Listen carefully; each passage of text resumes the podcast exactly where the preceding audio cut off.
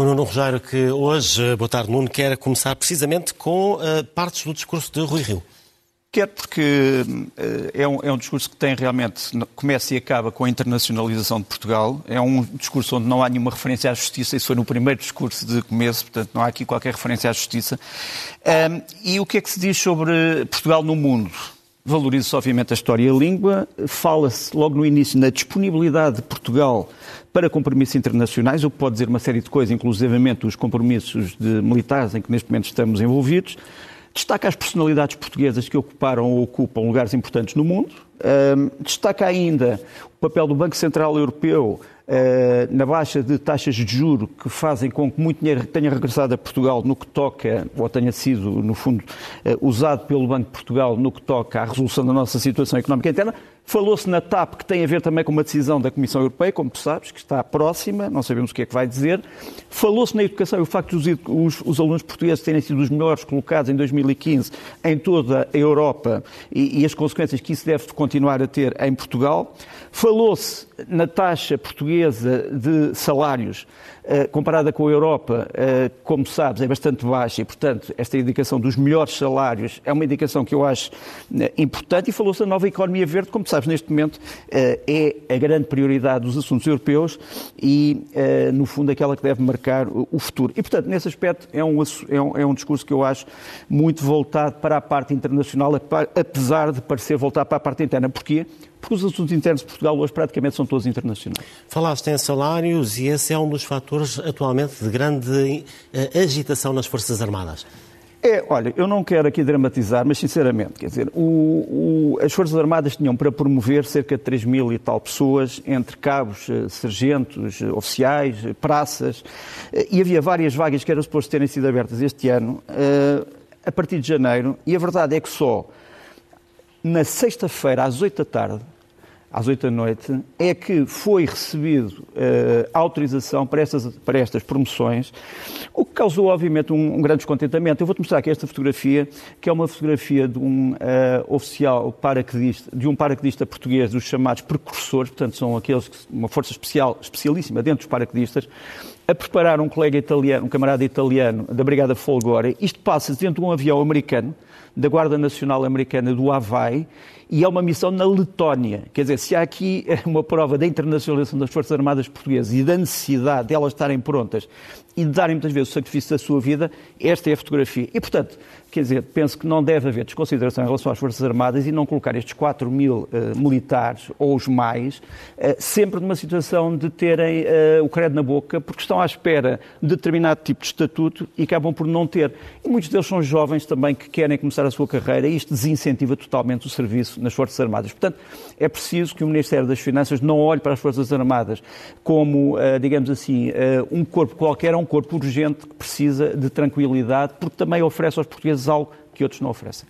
Por estes dias, uh, mantém-se a instabilidade também no triângulo Rússia-Ucrânia-NATO aquilo que eu chamo de paz fria. Uh, repare, este, este, esta semana foi uma semana marcada por uma série de acontecimentos que ficaram, uh, digamos assim, um bocadinho subentendidos, mas deixa-me começar por este encontro, um encontro muito importante entre o novo uh, primeiro-ministro alemão, o Sr. Scholz, o primeiro-ministro Macron e Zelensky, o presidente da Ucrânia, onde mais uma vez foi dito que se a Ucrânia quiser, provavelmente a NATO terá condições para que a Ucrânia seja um novo membro da NATO. Isto não foi dito ainda em público, mas foi dito, eu sei, numa conversa privada.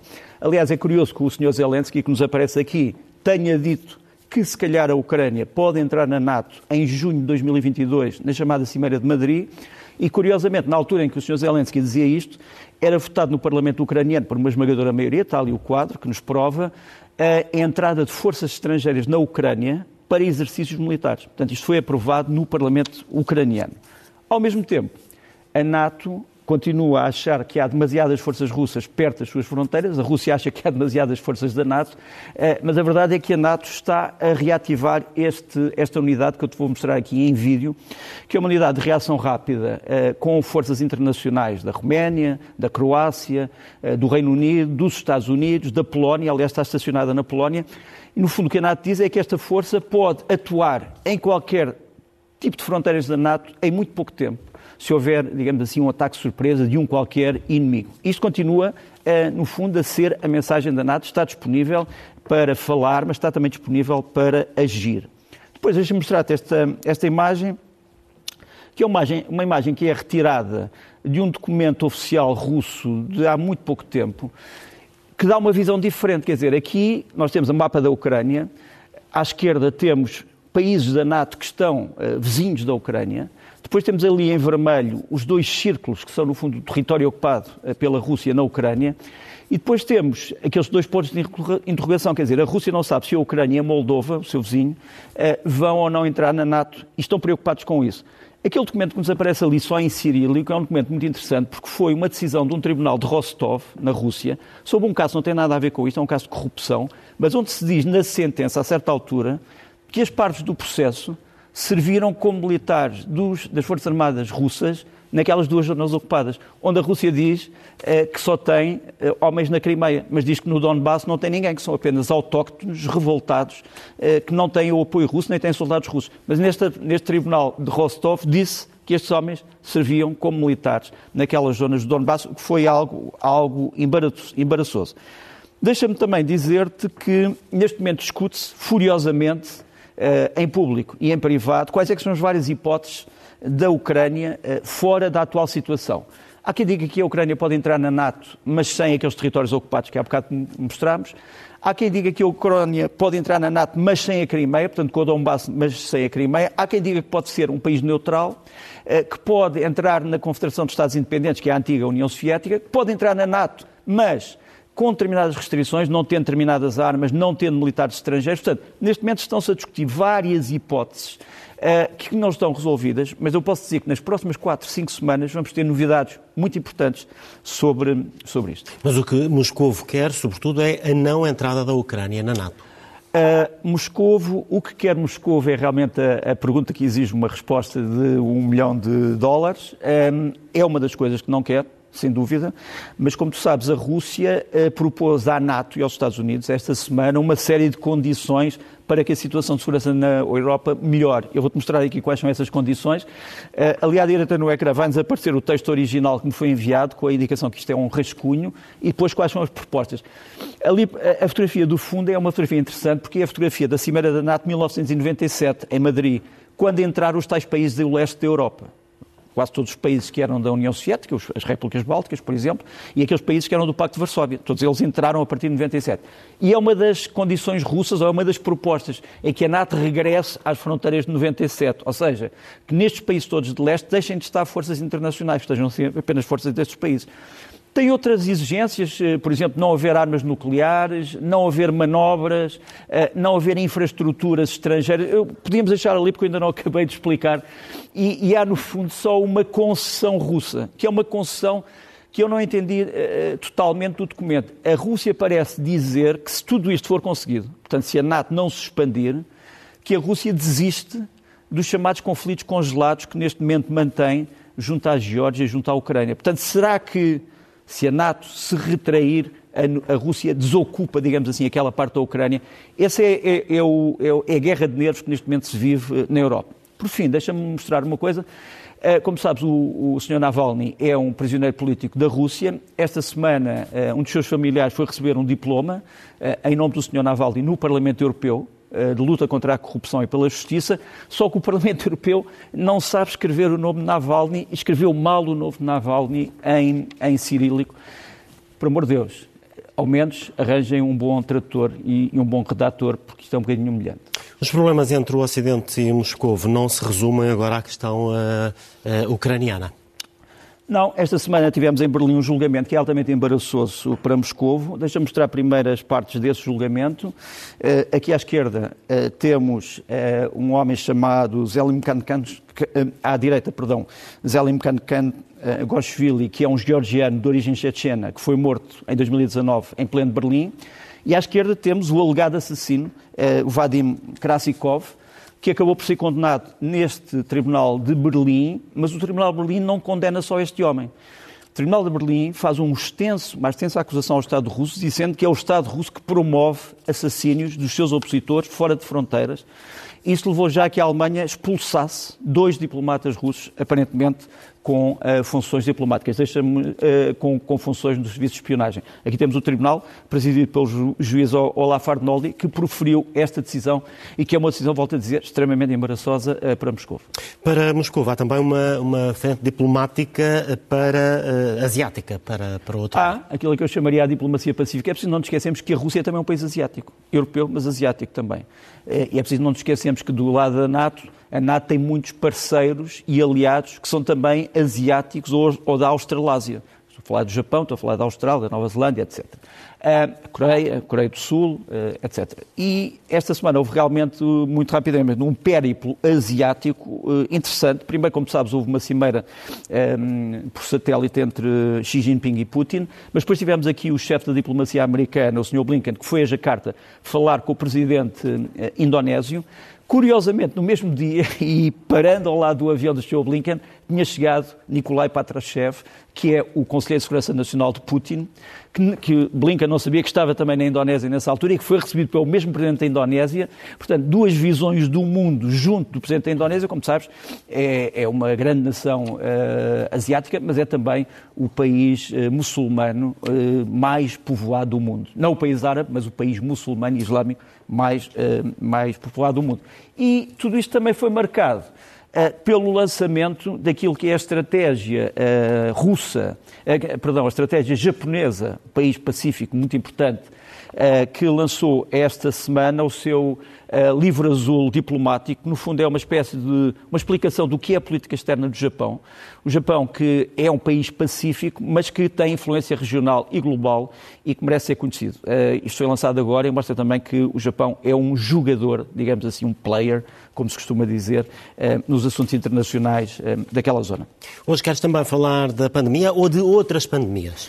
Olha, quero falar da pandemia, de outras pandemias, mas eh, só com um traço mais ligeiro. Para já deixa-me mostrar este documento, é um documento de 1918 do Departamento de Saúde dos Estados Unidos, onde já se explicava tudo sobre uma gripe que na altura era chamada a gripe asiática, e onde se dizia higiene, distanciamento social, Uh, não trabalhem se estiverem doentes, não havia teletrabalho nessa altura, mas por isso simplesmente dizia não vão para o vosso local de trabalho, mas a existência era sobretudo uh, higiene e distanciamento social. Nesta altura ainda não se falava em vacinas, mas há uma coisa muito importante neste documento, dizia não criem o pânico. Não criem o pânico. A grande preocupação do Departamento de Saúde norte-americano era que as pessoas não entrassem num discurso alarmista. Isto é uma introdução àquilo que te vou dizer a seguir, que foi uma espécie de revolta na Bounty. As pessoas uh, sabem o que é que foi a revolta na Bounty através dos vários filmes, com Marlon Brando, antes com o Clark Gable. Uh, foi, como sabes, um navio britânico que se revoltou, entrou uh, em mutim, a sua tripulação contra o seu capitão, considerado uma pessoa duríssima, no século XVIII, e houve eh, esta semana uma revolta na Báltica contra Boris Johnson por causa da pandemia. Eh, Boris Johnson quis fazer aprovar um pacote de medidas que implica aquilo que nós portugueses já conhecemos, que é a entrada apenas com certificados de testes.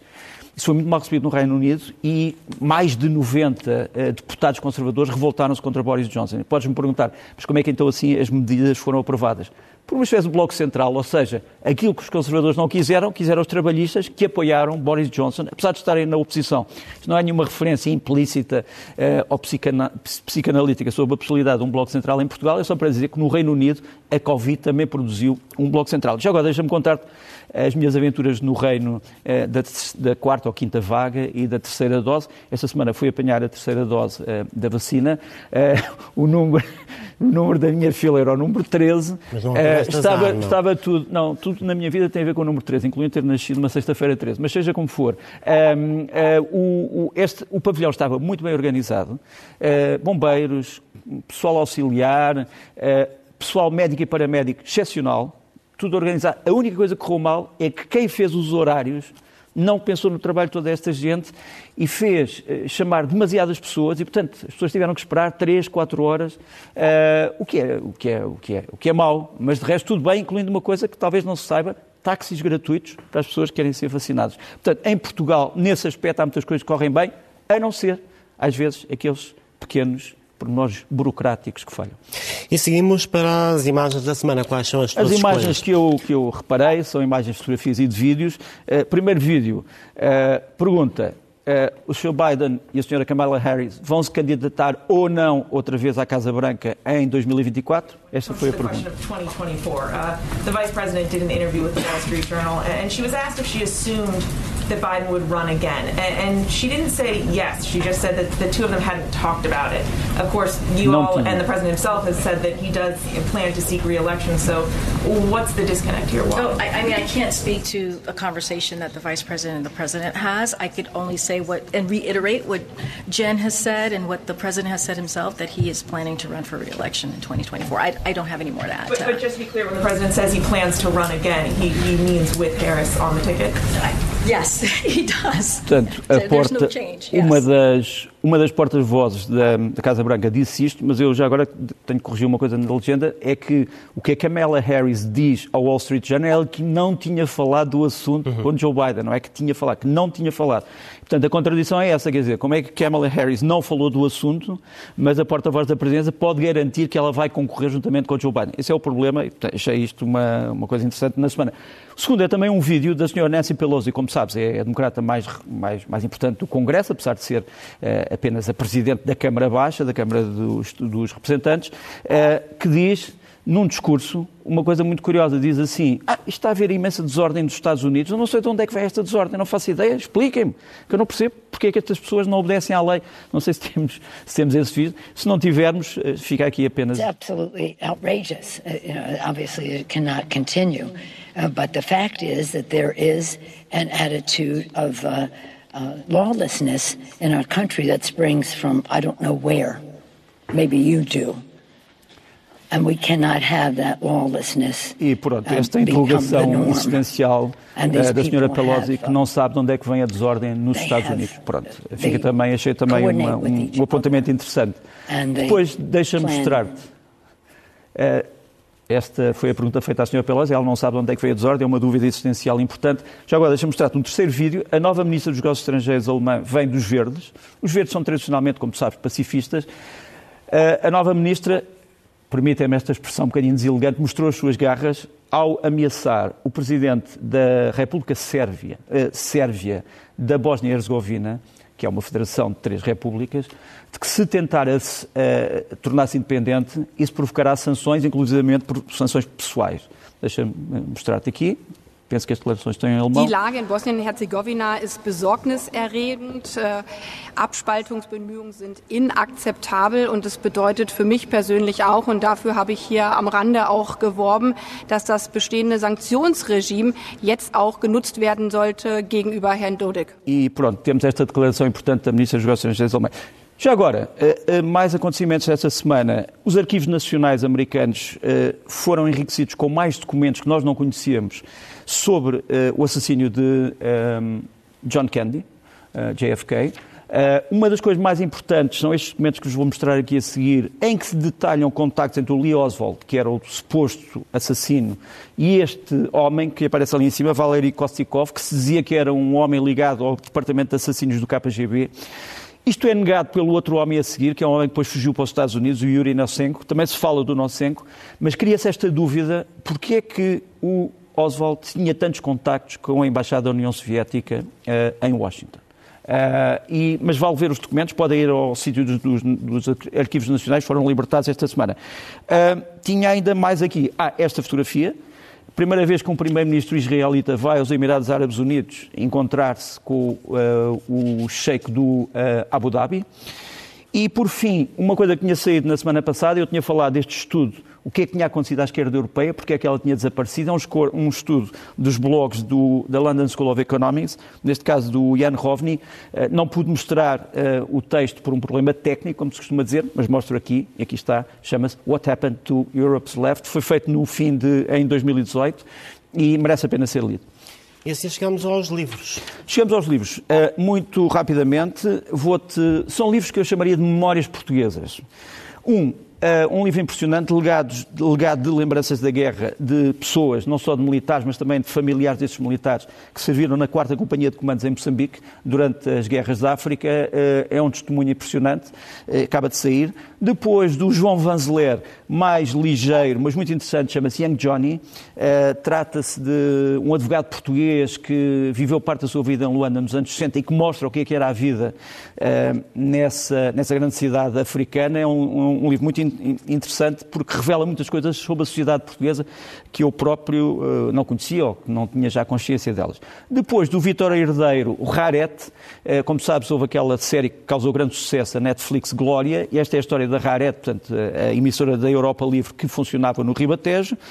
Depois, dois livros sobre a cultura portuguesa, um do Paulo Sérgio Santos, Amigo Paredes, sobre o Carlos Paredes, quem era o Carlos Paredes, eh, as suas ligações políticas, eh, o seu gosto pela música e o seu talento, e por fim do Otávio, do Otávio Fonseca, Uma Vontade de Música sobre José Afonso. Eh, é um livro, obviamente, simpático, até ideologicamente, de um homem que tinha, ele próprio também, grandes dúvidas e grandes contradições, e que era, foi um dos grandes músicos, uma das grandes vozes da pátria portuguesa. Estamos em cima do Natal e Natal é tempo de, não só de ler, mas também de cinema. É, mas isto não são bem dois filmes natalícios, mas podem ser vistos no Natal. É, são dois filmes, já agora, que podem ser vistos não no grande ecrã, mas na TV Cine. Um, a TV Cine Top, que é este filme, Um Lugar Silencioso 2. É um filme, de, é um thriller, é um filme de terror, um dos melhores filmes de terror dos últimos anos, para mim. Arrepiante, arrepiante. No fundo, é a história de uma invasão da Terra e de uma família que tem uma pessoa surda, surdo-muda, surda e muda, e, e estes invasores guiam-se pelo som. Quer dizer, se tu fizeres som, estás em maus lençóis. Uh, o Lugar Silencioso 2 é um grande filme. É a continuação Bom. daquele que já tinha começado e vale a pena ser visto. Isto é, vai no TV Cine Top, no, acho que é o canal 75, uh, eh, no dia 23 de dezembro. Portanto, dois dias antes do Natal. E depois tens um outro grande filme. Um, eh, depois tens outro grande filme que se chama Outra Terra, que é um filme existencialista. Há quem diga que é de ficção científica, mas sinceramente não tem efeitos especiais. É um filme uh, de uma pessoa que procura descobrir-se a si própria quando aparece um planeta igual ao nosso aqui no horizonte. Uh, Outra Terra está no TV Cine Emotion no dia 24. Um grande filme, merece ser visto. Não vou contar a história, a história é uma história comovente, é uma história sobre paixão, mas também é sobre perda, sobre culpa e é um grande mistério também. Outra Terra. E que outras sugestões nos trazes? Olha, como se, como se costumava dizer nas, nas rádios mais, e televisões mais formais, tenho o grato prazer, ou tenho o grato privilégio de trazer uh, três grupos portugueses que tocam nova música e nova boa música. Primeiro, este trio de jovens de jazz experimental, os Cíntia, que lançam agora um CD com o mesmo nome,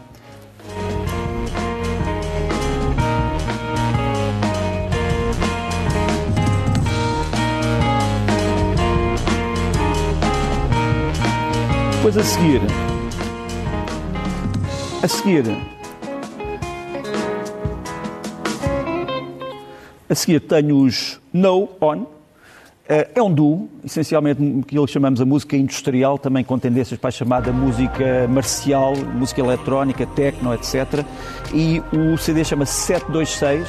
Isto é um vídeo extraído de uma das composições.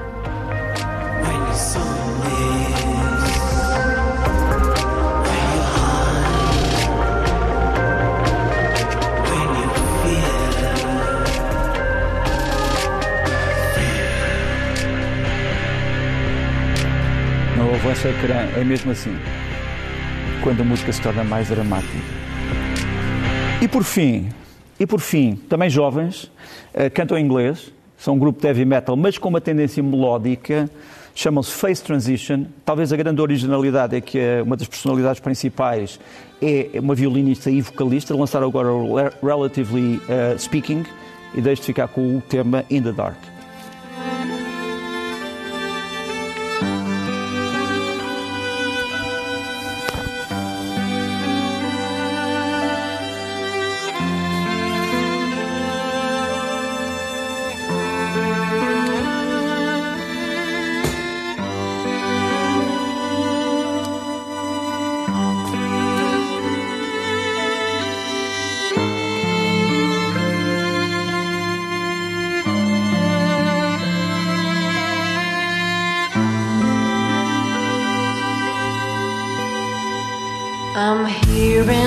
Dark. Sky above me gives just nothing but a cold. Uma boa forma de fecharmos este leste-oeste. não é? É, olha, eh, queria desejar-te a ti, a todos, eh, é o nosso último programa antes do Natal. Eh, um Feliz Natal, um Santo Natal, é como se costuma dizer, um Natal cheio de paz, mas também de justiça. É que sem paz eh, acho que não há quase nada, mas sem justiça não há verdadeiramente nada. Feliz Natal. Até à próxima.